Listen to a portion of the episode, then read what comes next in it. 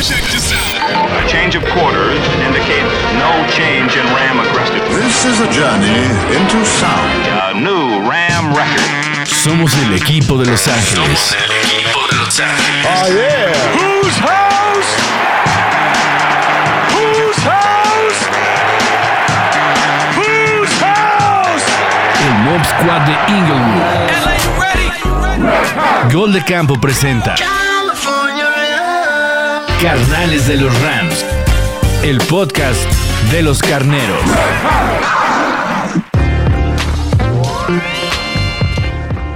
Mi Ramily, sean bienvenidos y bienvenidas a un episodio más de Carnales de los Rams, un episodio que se está grabando previo a la semana 14 de la NFL, un episodio que ya sabe a victoria, después de, de cuatro terribles semanas, cuatro terribles semanas, tres derrotas, una semana de bye, muchas dudas, de verdad que creo que han sido de las peores cuatro semanas y el peor mes de la era Sean McVay, hay que decirlo así, por las expectativas, por los resultados, por las críticas, por las dudas, por los cambios, por las lesiones y evidentemente por las derrotas. Entonces, después de salir del peor mes de los últimos cinco años de nuestro equipo este, Los Ángeles Rams, ya estamos aquí para grabar lo que esperemos sea los mejores dos, tres meses de la historia del equipo.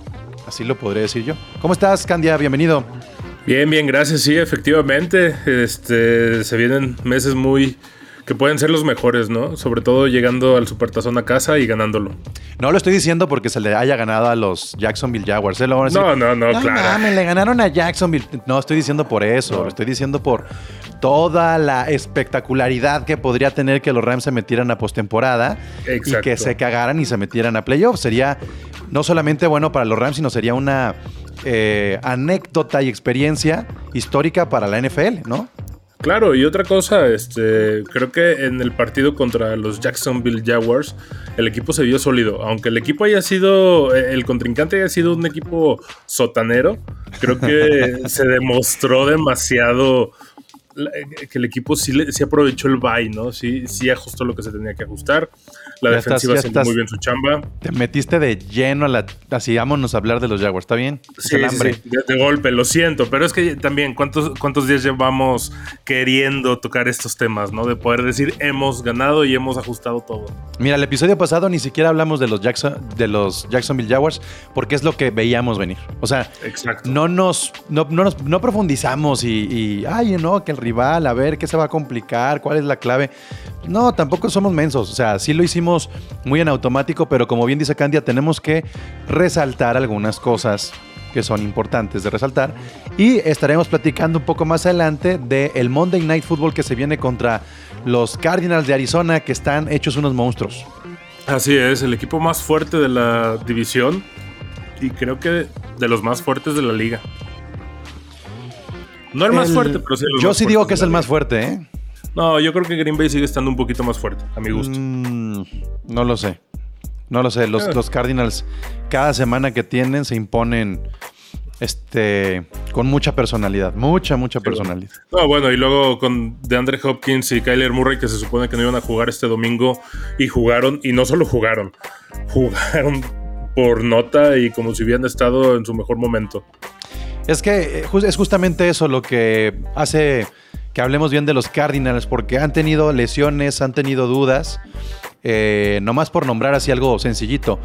Running back 1, coreback 1 y wide receiver 1 lesionados. Y en su es. momento, ala cerrada 1 lesionado, nada más que trajeron a Hertz. Sí. Y, y podríamos hablar que liniero número 1 lesionado. O sea, de, de, digamos, Sí. liniero defensivo. Casi, casi todo su A-team ha estado lesionado en algún momento, ¿no? Entonces, han sabido tener un, un roster profundo, un roster con más que nombres, mucho equilibrio. Y este. Exactamente. Y la neta es que sí, sí están, sí están muy bien los Cards, que, que bueno. Cada que, cada que pasa una semana y veo contra quién se enfrenta, que si son, son los Osos, que si son los eh, Seahawks, que si son este, quien sea, como que, que espero el milagrito y nomás no lo hacen. Solamente las Panteras lo lograron. Así es. Las Panteras Y los Packers. Sí, eh, que es a lo que voy. O sea, sabemos que la liga no porque Green Bay le gane a Arizona, quiere decir que Green Bay le va a ganar a todos los que Arizona le ha ganado. Eh, Es lo divertido y es lo bonito de esta liga. Pero definitivamente Green Bay se ha mostrado mucho más sólido en momentos más cruciales, ¿no? Bueno, va- vamos volteando aquí las cosas. En lugar de comenzar hablando de los Jaguars, hablemos del resto. O sea, nues- nuestro parámetro para ver cómo se pueden meter los Rams, eh, qué tanta ventaja podrían tener en postemporada, si va a ser un wild card o si se pueden meter de, de otra manera. Para soñarlo, pues, pero si se pueden meter directamente. este, o si van a recibir en casa o van, les va a tocar visitar. Ahí les va. Los Cards tienen cinco juegos pendientes, de los cuales yo creo pueden perder 3.5. O sea, la posibilidad de perder existe. Van, van contra los Rams en el próximo Monday Night, el lunes 13 de diciembre, ¿ok? Ese, ese, ese, ahí es, digamos, la primer final que tienen los Rams. Si lo pierden, ya. O sea, se acabó Sí. pensar en el, en el campeonato divisional.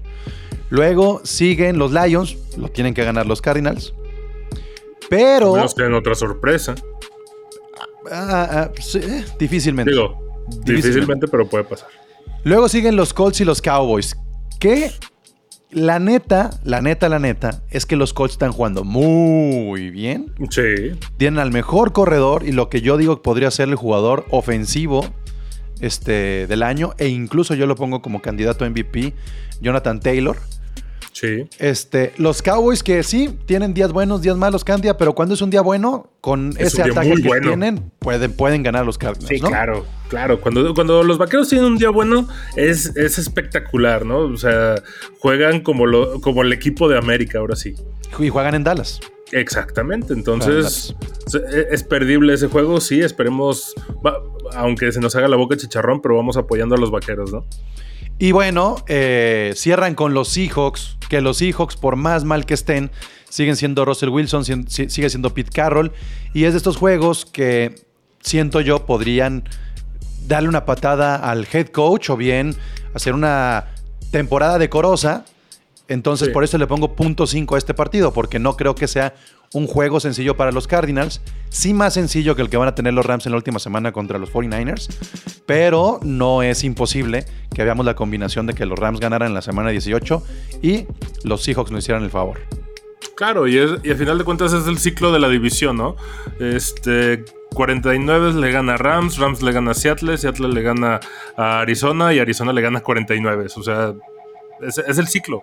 Exacto. No, no, no, no, no hay- It's a no-brainer. Y ya, ya saben, los Rams van contra los Cardinals, contra los Vikings, contra los Seahawks, Ravens y contra 49ers. Entonces, ahí están tres partidos pendientes de división, aún, aún para, para los Rams. Y, este, y están obligados a ganar los tres si quieren competir dentro de la misma división. Bueno, Candy, entonces ahora sí vámonos a el juego de la semana 13 contra los Jaguars. 37 a 7. Eh, un juego donde se especulaba mucho, justo horas, días antes, porque no se iba a contar con Darrell Henderson, porque Odell Beckham Jr. estaba en duda.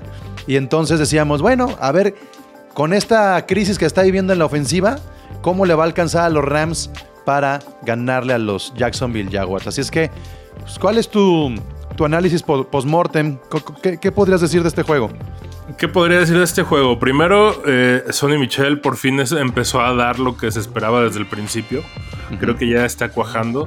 Eh, Darrell Henderson esperemos que regrese la próxima semana y así sea un micro comité de corredores. Este, Odell Beckham, lesionado o no lesionado, tocado o no tocado, tiene esas jugadas especiales que dices, ah, vale la pena todo el- toda la polémica que hay alrededor de él, vale la pena aguantar todo su desmadrito. Este, Matthew Stafford jugó como, como esperamos que juegue, ¿no? Incluso, incluso mostró esa, esa garra que tiene de recibir un chingadazo en el pecho, en el esternón, y salir solo una jugada y regresar luego, luego. O sea, ese es el Matthew Stafford que, que uno está acostumbrado a ver en los Leones de Detroit. Entonces, lo volvimos a ver. Este. Pero que es de destacar, súper importante, la mejora de los equipos especiales, que eso creo que fue súper sensible para esta, para esta victoria. Yo creo que fue la mejora al principio y el Ajá. resto, o sea, y al final fueron los mismos de siempre, ¿eh? Exactamente. Aunque sí en ese despeje que se Pero, eh, que- encajona que en la yarda punto claro. 5 estuvo muy cabrón. Claro, claro. Y, y- y es eso, o sea, con, con que tengan un buen inicio, los equipos especiales, ya funciona para, para darle confianza al resto del equipo, ¿no? Pero algo que sí es muy preocupante es, volvemos, y es algo que se viene platicando, no hay profundidad en el chart. Eh, en cuanto entra Wolford, no, no se logra ni siquiera avanzar. O sea, no hay, no hay, no hay mucho que hacer, pues. O sea, dependes al 100% de tus titulares. Para aquellos que luego le andan tirando a Matthew Stafford de ya siéntenlo, cállense por favor, vean nada más No, no, de- la definitivamente diferencia. no. Wolford, por más frío que estuviera, lo que tú gustes si quieras, no, o sea, definitivamente no da el ancho. Y, y los. El segundo equipo no da el ancho, pues. O sea, está- estamos muy al hilo de que si se lesiona cualquiera de, la- de los pilares del equipo, va a valer madre todo, ¿no? Entonces hay que tener mucho cuidado con eso. Hablando de profundidad, el episodio pasado yo mencioné dentro de las claves para que los Rams puedan mantener un juego óptimo, mencioné la cantidad de snaps y, y- y mencioné mucho este tema de cómo se está cansando la defensa cuando está en el terreno de juego, ¿no? Eh, para destacar, y nos demos una idea, hablamos de 80-81 snaps de los jugadores más importantes de los Rams, entre ellos Aaron Donald y Jalen Ramsey, ¿no? 80, más o menos 80 snaps. Y hay que resaltar entonces que han descendido de 80 a 54. Nomás para que se den una idea, son casi 30, casi 30 snaps, le bajan la tercera parte y vean la, noten la diferencia de, de cómo se ven los jugadores enteros cuando están defendiendo, cómo en las terceras oportunidades son mucho más agresivos, están más enteros, Candia, y se le Claro. complicó tanto a los Jaguars que metieron 7 puntos y nada más. Y los metieron Sí. en el segundo cuarto, el segundo tiempo se fueron en blanco. Sí, y, es eso, ¿no? Lo que tú dices, le bajas el 30% a los snaps que estás jugando, pues vas a jugar más fresco el resto de los snaps. Y además no estás tanto pinche tiempo en la cancha, que volvemos y ya sabemos que lo que nos van a decir, pues sí, cabrón, pero es contra los Jaguars. Bueno, si ese equilibrio se logra alcanzar contra los Cardinals el lunes, estoy seguro que va a seguir pasando lo mismo. Una defensa fresca es una defensa imparable, es una defensa sólida, es una defensa de miedo. Y cualquier equipo te lo va a decir. La defensa de los Rams es la más fuerte que hay cuando están frescos. Cuando están cansados, pues Bueno, es la peor. estaba esperando justamente ese argumento que estás diciendo tú que seguramente va a decir mucha gente Ajá. a lo largo de la semana. Güey, le ganaron a los Jaguars, no se emocionen tanto. Ok, hablemos del rival. Los Rams se convirtieron en el equipo que más puntos les metió a los Jaguars y que más diferencia tienen en el marcador. ¿Contra quién jugaron los Jaguars? Obviamente su calendario está muy simple. Fue contra los Texans primero, luego contra los Broncos. Este, con los Cardinals, los Jaguars quedaron 31-19, fue una diferencia de 12 puntos. Con los Bengals, que están ya siendo contendientes, fue una diferencia de 3 puntos, 24-21. Contra los Titans, los Titans sí metieron 37, pero los Jaguars le metieron 19. Contra eh, los Delfines X, contra los Seahawks, 31-7 también. Fue bastante, bastante complicado ese, ese- ese marcador para los Jaguars. Contra los Bills, contra los Bills, los Jaguars 9, los Bills 6. Contra los Colts fue una diferencia de 6 puntos, 23-17. Eh, y contra los Niners una diferencia de 20. O sea, lo que quiero resaltar aquí es sí, fue contra los Jaguars. Pero se le metieron 30 puntos de diferencia a estos Jaguars. Y ese es lo que yo he estado comentando, Candia, también en el podcast de Gol de Campo. El trabajo de este, que además pudieron haber sido más, ¿eh? porque Claro, ya los últimos claro. ocho minutos era, era Wolford y compañía. Pero la diferencia, este, creo yo, y lo que he estado mencionando es que este era un partido de entrenamiento para ganar confianza. ¿Cómo se, ¿Cómo se ganó confianza con eso que tú mencionas? Equipos especiales, primer jugada, jugada grande. ¿Cómo se ganó confianza? Encontraste un running back que lo que hizo Sonny Michel ha superado a todo lo que ha hecho Darrell Henderson en el año, ¿eh? en números. Así es, así es. Así, entonces, eh, no nos extrañe que el siguiente partido Sonny Michel entre como running back número uno. Así Yo, es. yo lo haría, porque Sonny Michel cuando tiene ritmo es caballo de batalla. Exactamente. Se, se convierte en lo que pudo haber sido nuestro K-Makers. El problema es que se tardó mucho en entrar en ritmo, pero ya está en ritmo, entonces hay que explotar eso, ¿no? O sea, y porque lo vimos viendo- cuando los Patriotas fueron campeones contra los Rams. Sonny. Michel eh, en- con ritmo y enrachado es peligrosísimo. Claro, te da tus avances de, de- de entre 3 y 7 yardas por, por acarreo, que es lo que se necesita. Correr la bola, no hacer primera y 10 luego, luego, sino avanzar entre 3 y 7 yardas. Ese es el objetivo de correr un balón. ¿Cómo se ganó confianza? Anotaciones por parte de todos los receptores. Van Así. Jefferson, eh, Odell Beckham Jr. y Cooper Cup. Todos anotaron, repartió bien el balón. eh, Matthew Stafford. Ahí está otro voto de confianza. Además, jugadas grandes, jugadas buenas. Lo de Cooper Cup, qué cabrón. Yo estaba viendo la, la primera mitad que Andy decía, ay, los números de Cup, qué mal andan, qué mal andan. Y decía, espérense, un target espérense. y sin haberlo alcanzado. Y, Ajá, ay, hay que cabrón. sa- y el pinche cierre del segundo tiempo. Si Cooper Cup hubiera arrancado así, Estaba por toda la cancha Copper Cup y agarrando todo. ¿no? Hubo este, este balón que le aventó entre los tobillos y las rodillas que era inalcanzable. Y Cooper Cup lo levantó. O sea, eh, jugó de poca madre la segunda mitad. La primera mitad hizo lo que tenía que hacer. Que ojo, perdón, aquí paréntesis, volviendo al tema de Sonny Michel. El único gran defecto que le veo a Sonny Michel es que cuando le toca bloquear, no hace su chamba, no bloquea. Las cuatro veces que tuvo presión Matthew Stafford fue porque Sonny Michel no bloqueaba a quien le tocaba bloquear. Y eso pero, sí es pero algo bien. acuérdate, acuérdate de algo. Contra Tampa Bay. A ver, Contra Tampa Bay, acuérdate este meme que yo tengo en el grupo de WhatsApp de Sony Michel Ajá. bloqueando. Ah, este y, y- Sí. y además Tampa Bay es una de las líneas frontales más peligrosas que tiene la NFL y ahí lo hizo muy bien. Yo creo que sí, sí, yo sí, creo- contra Tampa lo hizo muy bien, pero, pero contra los Jaguares no lo hizo tan bien. pero a ver, pero ¿sabes por qué no lo hizo bien? Yo vi que constantemente Matthew Stafford estuvo ajustando.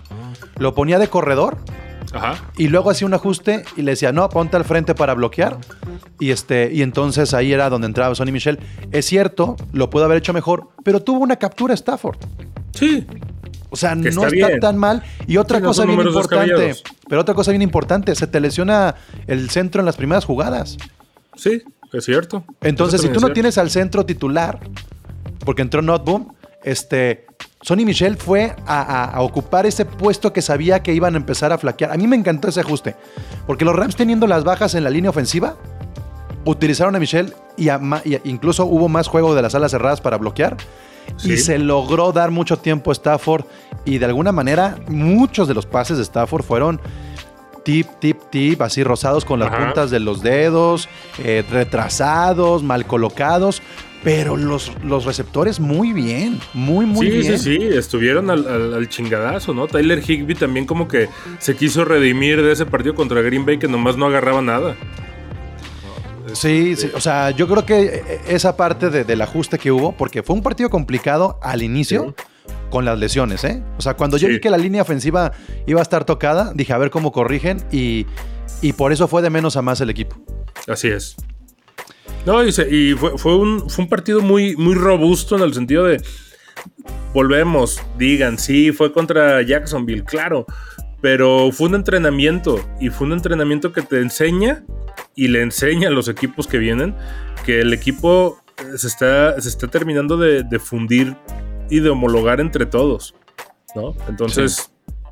Por ahí, por ahí había un comentario muy. No sé. Castroso se puede decir. De que, ah, es que Stafford no es líder y la chingada, porque es un equipo con muchas estrellas, ya mejor siéntenlo. Güey, a ver, calma, calma. No necesitamos que Stafford sea el líder que fue en los Leones. Necesitamos que Stafford haga su chamba bien y necesitamos que todas y cada una de las estrellas hagan su chamba bien. Y eso es algo que no había pasado en las primeras semanas. Ya está empezando a pasar. Y no es un equipo de liderazgos, es un equipo, a final de cuentas, lo que se dice en el vestidor antes de salir, ¿no? We, not me. Por eso de Sean Jackson se salió. Entonces, a quienes dicen, es que Stafford no es líder, güey, no necesitamos que Stafford sea líder. Contrario, si Stafford fuera líder, creo que habría un chingo de problemas en el vestidor con toda la cantidad de líderes que hay. No Sí. sé, incluso si pueden, revisen ahí este en, en la página de, de los Rams el, el discurso que se aventó Jalen Ramsey en el vestidor cuando le dieron el balón. O sea, a final de cuentas es muy importante entender eso. Entonces, no señal. Y, y- y yo soy de los principales detractores de, de Stafford desde el principio, pero no lo queramos tener a él como un pinche este, mandamás en el equipo porque no va a pasar. Eh, no, no, la verdad es que se, se es muy injusto con Stafford. Los números de Stafford han sido bastante buenos. Esta onda que tú mencionas del liderazgo es bastante subjetiva. Eh, no es el, el mero mero del equipo porque apenas tiene 13 semanas. Todavía no, no hace esa química y porque hay jugadores como Aaron Donald que son dueños del equipo y de la ciudad y de la liga. Pero yo quiero seguir pensando en, en cómo fue este entrenamiento contra los Jaguars. Y hablando de Stafford, es justamente eso. Stafford tenía este juego para ganar confianza y lo hizo muy bien. Los números que termina arrojando Stafford son bastante, bastante buenos. Para que se den una idea, este, vamos revisando los números de Stafford y, y digo, Dale. no es de compararlos con Trevor Lawrence, no, tienen, no tiene sentido hacer eso. Pero, mm, a ver, déjame nomás encontrarlos por acá. Ya se me movieron. Eh, acá está. Los números de Stafford. Es que el rating es muy bueno. 117 de rating. Nomás con ese dato. 117.8 de rating. Tuvo eh, solamente una captura. Y lo que estábamos deseando, no tuvo intercepciones. No tuvo este, fumbles. Y pues, eso es, eso es, esa era la prioridad número uno de este juego, Candy. Claro. Que, que no hubiera esos. Que no se activara el gofómetro, ¿no? Que no se activara el estafómetro. Exacto. Y, y se logró. Y se logró bastante bien. Y vaya que por momentos, insisto, hubo presión. Y tanto Stafford como el resto del equipo subieron manejarla bastante bien. Ahora, aquellos que quieren demeritar todo para decir, es que son los Jaguars, es que son los Jaguars, ahí les van datos duros. Eh, los Jaguars son la ofensiva, la cuarta ofensiva mejor por tierra. Que es lo que más se le indiges- indigesta a, este, a los Rams. Los ¿eh? Rams. Cuarta mejor ofensiva, promediando 4.7 yardas por acarreo. 4.7. ¿Qué hicieron los Rams? Eh, provocaron un fumble de Robinson que hizo que lo sentaran todo el juego prácticamente. Luego provocaron uno de Carlos Hyde que también Sí. lo sentaron. Y terminó corriendo la Vizca Chenot porque pues, no había confianza en los otros dos corredores. Y todos los, los cuatro eh, jugadores que corrieron no eh, van más allá, Candia, de las em, 50 yardas, 55 yardas. Ahí están. Números claros, sólidos. Aunque haya sido contra Jacksonville, ahí está el por qué fue importante este partido. Luego, la defensa de los Jaguars contra la carrera es la novena. ¿Ok? Novena. Las yardas que tuvo Sonny Michel, 121. El doble de las yardas de todo el comité de los Jaguars. Y eso que es la novena, ¿no? Y, Eh, y a los Rams se les complica mucho correr el balón. Eh, ¿Cómo estábamos nosotros? Este. mm, ¿Cómo estábamos nosotros, Rams, con estos números eh, respecto a la corrida? Ahí les va entonces los números de los Rams. Los Rams corriendo, corriendo, son el lugar número 23. 23. Y en la defensa, hoy los Rams están en número 2 contra la corrida. Chas. Así. Ya, ya, ya, ya empiezan a salir estos números que me parecen bastante importantes. Ahora, a la ofensiva por aire, los Rams terminan como el segundo mejor equipo. Y a la defensiva por aire quedan como décimo equipo. Es decir, están mejor ahora los Rams eh, defendiendo la carrera que defendiendo el pase, a diferencia del año pasado. Bueno.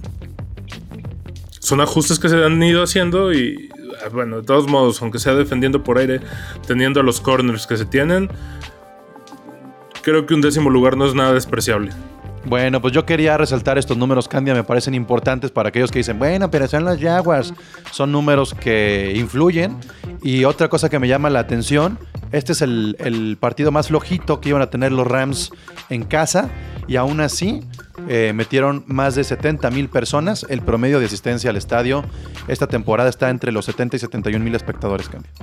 Eso, eso es un punto importantísimo porque hay mucha gente que sigue diciendo, ah, es que los Rams no tienen afición y siempre van a jugar de, de visitantes y la madre, aunque estén en casa. Güey, a ver, ¿quién carajos va a ir a ver a Jacksonville? Entonces, el haber visto el estadio eh, este fin de semana como se vio, lo único que va a entender es algo, el equipo se está empezando a ganar el corazón de la gente, el equipo se está volviendo un equipo popular y el equipo está empezando a meter más números a, a las bancas del estadio. Entonces, vamos preparándonos para que haya cada vez más y más fanáticos de los Rams, que entre eso va a haber cosas muy buenas, pero por favor no sean fanáticos de los odiosos, ¿no? Que todo les parece mal. Dos cosas que, bueno, una que ya se corrigió y otra que queda por corregir, que no creo que se corrija, pero bueno. La A que ver. ya se corrigió, evidentemente, son los Jaguars, pero insisto que este es un dato bien importante para Stafford y McVay. El tiempo de reloj, los Rams tuvieron sus 33 Sí. minutitos con 45 segundos, Jacksonville 26-15, y ese es un buen parámetro, e insisto, cuando los Rams tienen el balón, cuando los Rams dejan descansar a la defensa, cuando ellos son perseguidos en el marcador, son top 2 o top 3 de la liga. Así es. Así de sencillo. ¿No? Y saben administrar bien. Y lo que tendría que corregirse, Candia. A ver, ya vimos algo. Las cebras, las cebras siempre tienen pedos. Eh, y, no nomás, y no nomás contra los Rams. Pero ya no nos hagamos mensos. Aaron Donald y Jalen Ramsey siempre van a estar bajo la lupa y no los van a dejar eh, ni, mover, ni moverle un pelo a nadie, porque si no, los van, Van a marcar. Los van a marcar. Claro. Urge, urge que sin perder el estilo, la presión y el juego psicológico de Ramsey y de Donald, entendamos que hay un límite para que luego no nos salgan con 15 yardas de castigos y esas pendejadas. Exactamente. Exactamente. O sea, hay que entender que, que tanto, bueno, Donald no tanto, ¿no? Él no se mete tanto en el pedo psicológico como Ramsey. Pero no sé si lo han notado y ha sido un tema que, sobre todo narradores este, extranjeros, por decir americanos, en especial Troy Aikman, hace un par de semanas hizo un comentario que me llamó mucho la atención. Ramsey juega siempre con una especie de, de pasamontañas que le tapa la boca, a pesar de que tiene un, un cubrebo, un, una buchera, no sé cómo se llama, este, un protector bucal, lo tiene ahí colgando. Pero usa este pasamontañas por una razón bien sencilla, para que no se vea lo que dice.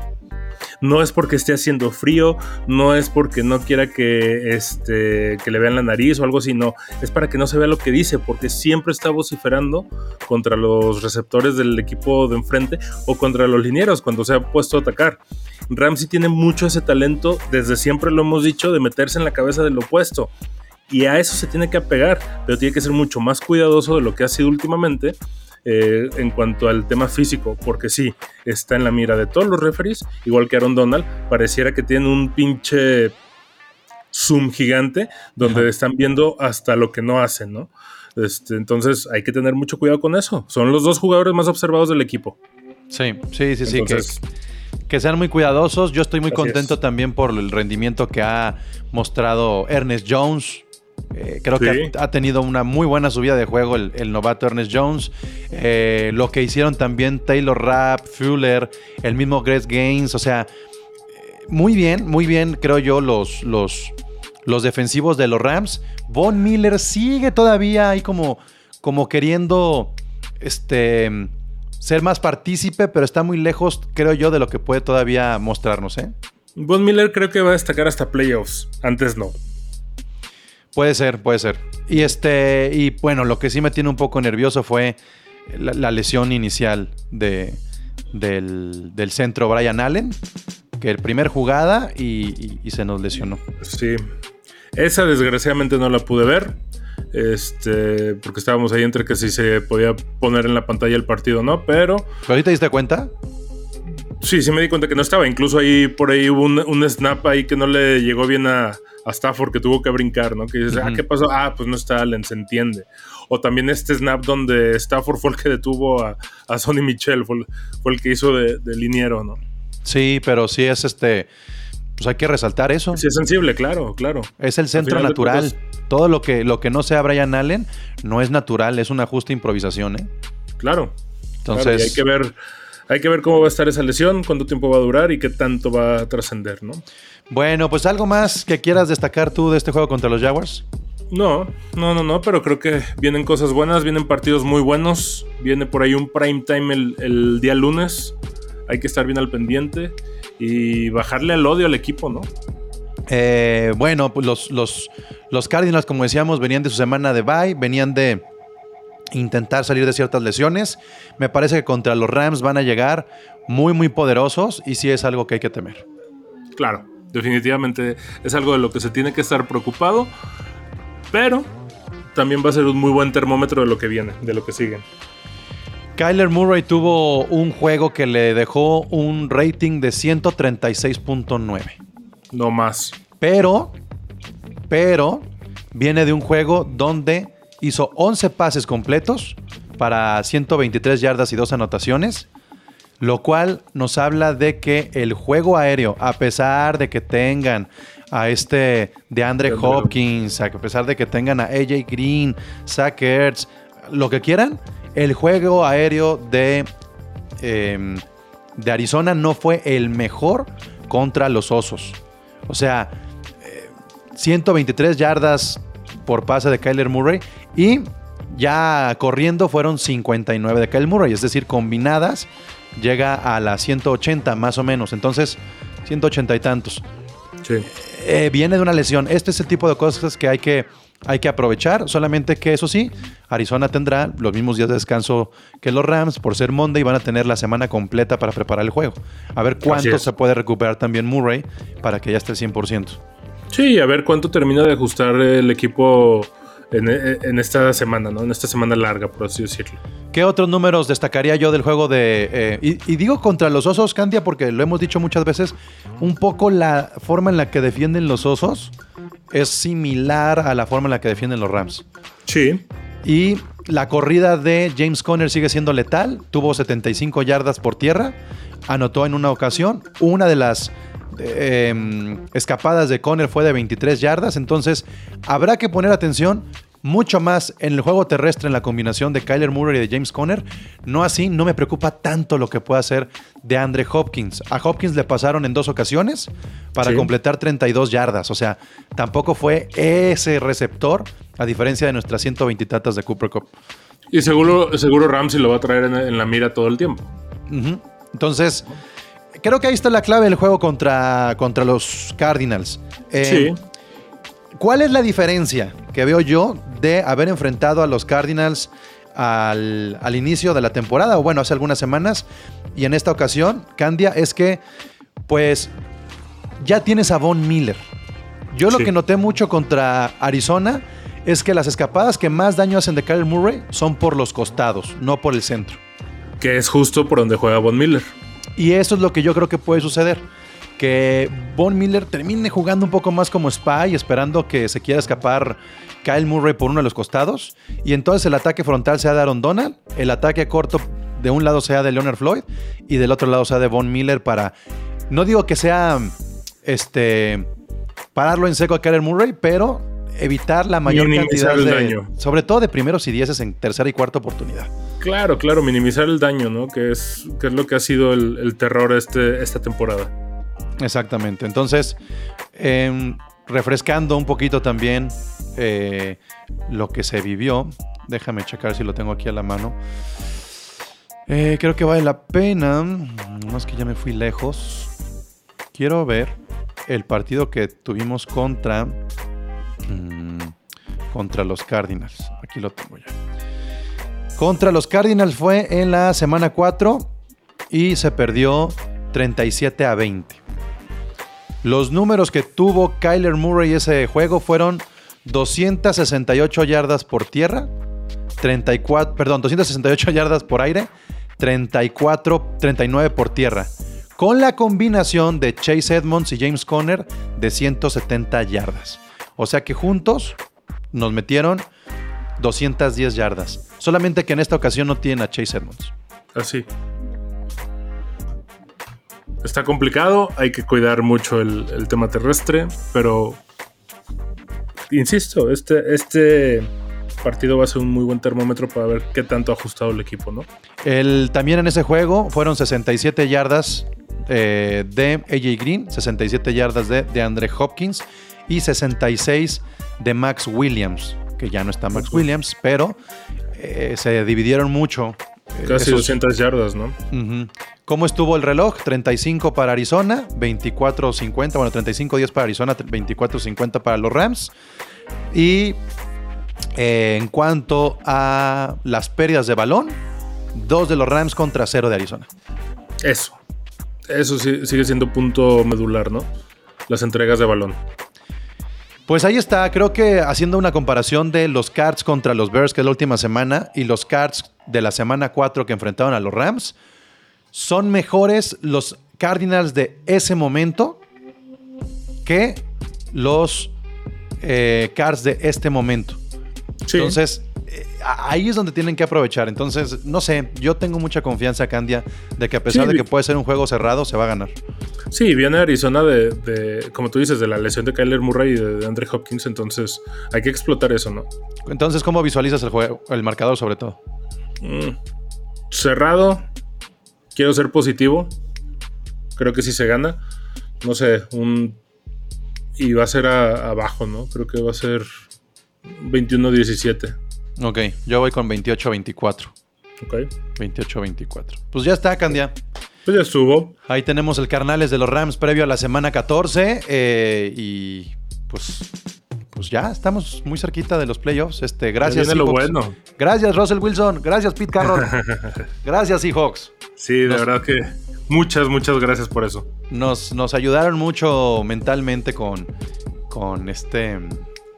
A la, los derrota, 49. con la derrota de los 49ers. Yo sí tenía un poco de. Ay, de Ah, que no mames, va- hubiera para complicado arriba. mucho. Hubiera complicado mucho.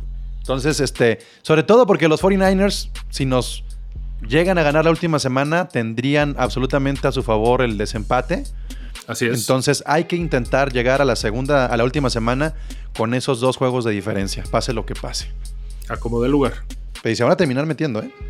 No lo dudo. No tuvieron a Divo Samuel contra los Seahawks. O sea, es el mejor jugador. Esa fue la diferencia. No es el mejor jugador de, de San Francisco. Para mí sí. No, George Kittle. Para mí ha sido más constante Divo Samuel. Acuérdate que los números este año de Divo Samuel son de franquicia, ¿eh? Ok. Superando, ah, superando a Jerry Rice. George Kittle no es ni siquiera el mejor, la mejor versión de George Kittle. Ayer fue el mejor juego de George Kittle en, en lo que va la temporada, No, ayer fue impresionante lo que hizo. pero las primeras semanas desaparecido, luego vino la lesión.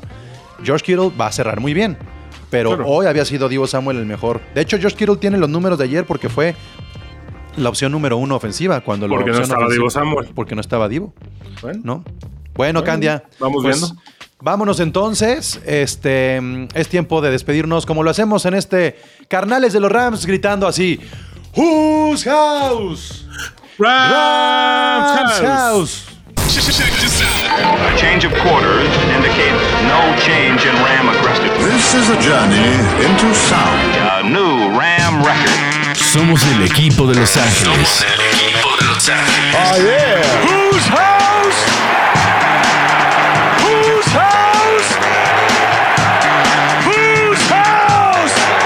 Mob Squad de Inglewood.